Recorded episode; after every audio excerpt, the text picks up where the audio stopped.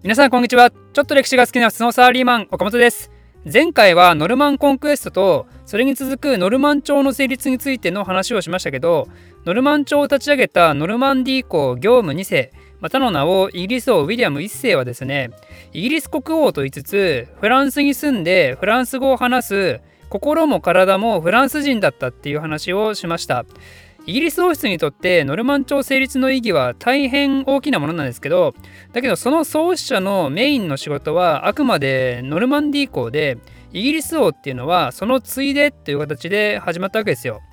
でウィリアム1世が死んだ後何やかんやあってその四男のヘンリー1世がまたイングランド王とノルマンディー公を兼任したっていうところまで前回説明しましたけどその後のノルマン朝はどうなったかっていうとヘンリー1世は実は嫡男が事故で早くに死んじゃってたんで残された愛娘マティルダを後継者に指名します。このマティルダがイギリスでは一番最初の女性君主となります。マティルダは最初神聖ローマ皇帝と結婚するんですけどその旦那もすぐ死んじゃって今度は安住伯のジョフロワ4世と再婚します。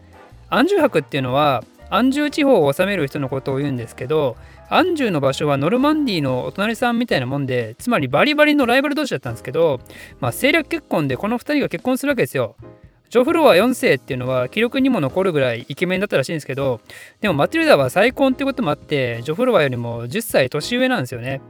恋愛結婚ならまだしもね政略結婚で年の差があると結構しんどそうですよねしかもマティルダはノルマンディの令嬢だし神聖ローマ皇帝の元奥さんだしめっちゃ誇り高いわけですよ。ツンケンしてたんでしょうね。で、ジョフロアもジョフロアでモテ男ですから、やっぱ身勝手な性格なわけですよ。なんで、この2人は夫婦喧嘩が絶えないスタートだったらしいんですけど、そんな2人にも時間が経つにつれて雪解けが起こり、そして1133年、ついに2人の愛の結晶である1人の子供が生まれます。その子供の名前をアンリー・ドゥ・プランタジュネといって、この人物こそがノルマン朝の次のイングランド王朝プランタジネット朝を立ち上げる人物となります実はヘンリー1世が死んだ後イングランド王の座をめぐってマティルダのいとこと争うっていう小イベントがあるんですけど、まあ、そこは細かいんでちょっと省略しちゃってこのままアンリード・プランタジュネは父親からアンジュそしてその近郊のメーヌトゥーレーヌそして母親からはノルマンディそしてイギリスを相続することになりますイギリス国王視点で言うとこれは母親からの相続になるんでつまり女系の国王ですよね。男系、女系の考えについては、考え方については別の動画で取り上げたのがあるんで、見てない方はぜひ王室で読み解く世界史の動画を見てほしいんですけど、つまりここでイギリス王朝が変わってしまうことになって、プランタジュネを英語読みにしたプランタジネット朝が始まるというわけですね。そんでもってアンリはイギリスではヘンリー2世と呼ばれることになります。このヘンリー2世はじゃあイギリス国王としてついにイギリス統治に全集中したのかというとまあ、やっぱそんなことないですよね。だってフランスのノルマンディとアンジュのトップだもんね。イギリスよりもよほど価値がありますよ。当時の価値観としては。なんで心も体もフランス人によるイングランド王朝はついにこれで2代目になったわけですけど実はノルマンディとアンジュだけでなく彼にとってイギリスなんて些細なものと思わせるようなイベントがその少し前に起きてます。ヘンリー2世がイングランド王になる2年前、この時はノルマンディー公、ノルマン、ノルマンディー公って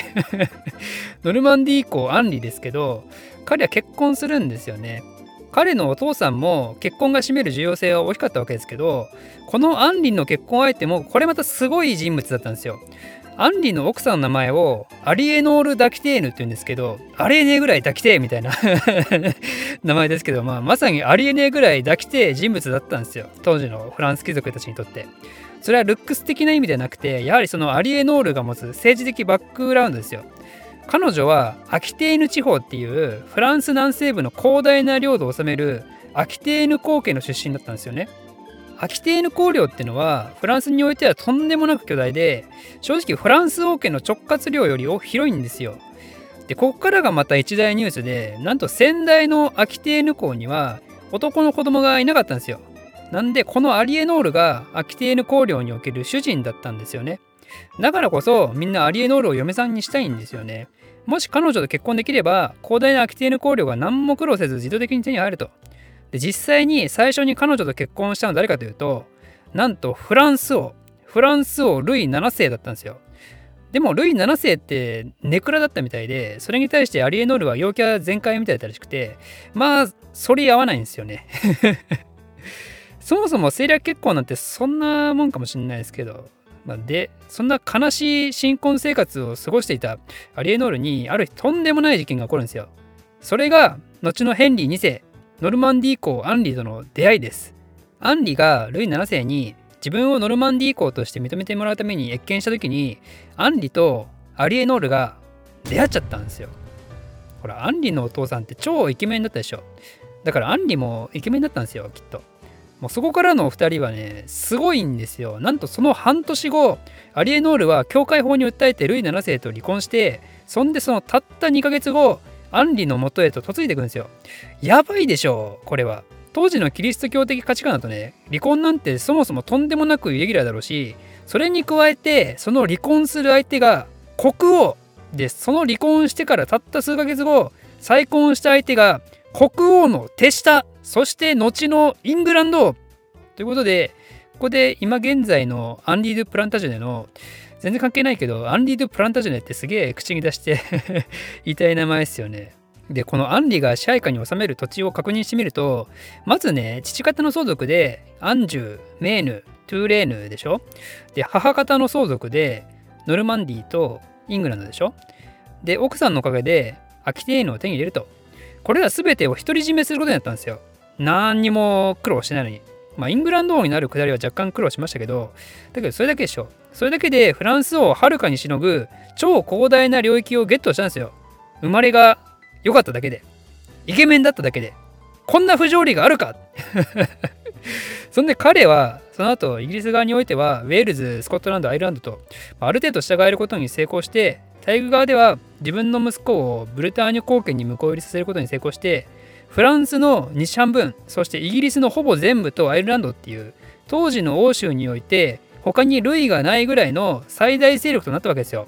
もうここまで来るとね、ヘンリー2世もしくはアンリっていう人物はね果たしてイギリス人の偉人なのかフランス人の偉人なのかはっきり言って分からんですよね。イギリスなんていうのは前の動画でも説明した通りやっぱりまだ海の向こうの辺境の国であってそれよりもノルマンディー港アキテーヌ港アンジュ博を兼任してる方がよっぽど脅威なんですよ。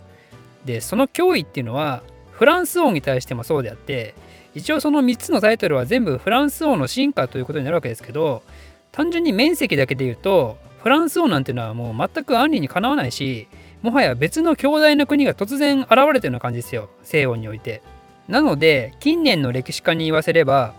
この勢力圏のことを安住帝国と呼ぶらしいです。広大な領域でいろんな文化の人たちを従わせたっていう意味の帝国なわけですね。ちょっと待てよ。いろんな文化ってイギリスとフランスだけじゃねえかって思いますよね。これがね、違うんですよ。この誤解がまさしく歴史を学ぶ上での現代的価値観がもたらす弊害です。この時代は同じフランス国といえども、アンジュ伯領、ノルマンディー公領、アキテーヌ公領はね、それぞれが別々の国みたいなもんで、独立志向の高い存在であったわけですよ。それぞれの両国には旧来の領主貴族たちがいて、そんでもって既得権益があるわけで、そういう人たちにとって何が一番大事かっていうと、やっぱり自分の家と領土なんですよね。自分とこの領主様が隣の国の領主も兼ねてたからってそんな事情はそれぞれの国の人たちからしたら関係ないわけですよね。隣の国のインフラ整えるために自分の国の方が豊かだから税金取り立てちゃいましょうとかそんなことは許されないわけですよ。それと同じことがそれぞれの公や伯と王の間で起こるわけですよ。同じフランス王の進化って言いつつ進化同士はむしろ領土を取り合うライバルであっててか進化と王も実際は領土を取り合うライバルであってだからフランス王を中心に国が一つにまとまってフランス領土内隅々にその王権が行き渡ってて民衆は国王のことが大好きで敬愛なる国王のためにみんながまとまって隣の悪の王国を王国倒すための戦争をするなんてね。そんなよくあるフィクション的中世ヨーロッパのイメージなんかとは全然世界観が違うわけですよ。ギスギスしてるんですよ。同じ国民同士。ていうか同じ国民っていう認識すら希薄だったでしょうね。なんで安住帝国って言いつつその実態は実はそんなに大したもんではなくてただアンリっていう人物が度重なる幸運によって父由来の土地母由来の土地妻由来の土地っていう3つの不動産を持ってただけなんですよね。そんな状態なんでこの安住帝国はこの後すぐに崩壊を迎えることになってその崩壊をきっかけにいよいよ後の100年戦争につながる一大事件が起きることになるわけですけどそれについてはまた次回説明したいと思います。大好評年号頃の第2弾ができたよ。世界史学者のみんなこれを聞いて年号いっぱい覚えちゃおう。ではまた。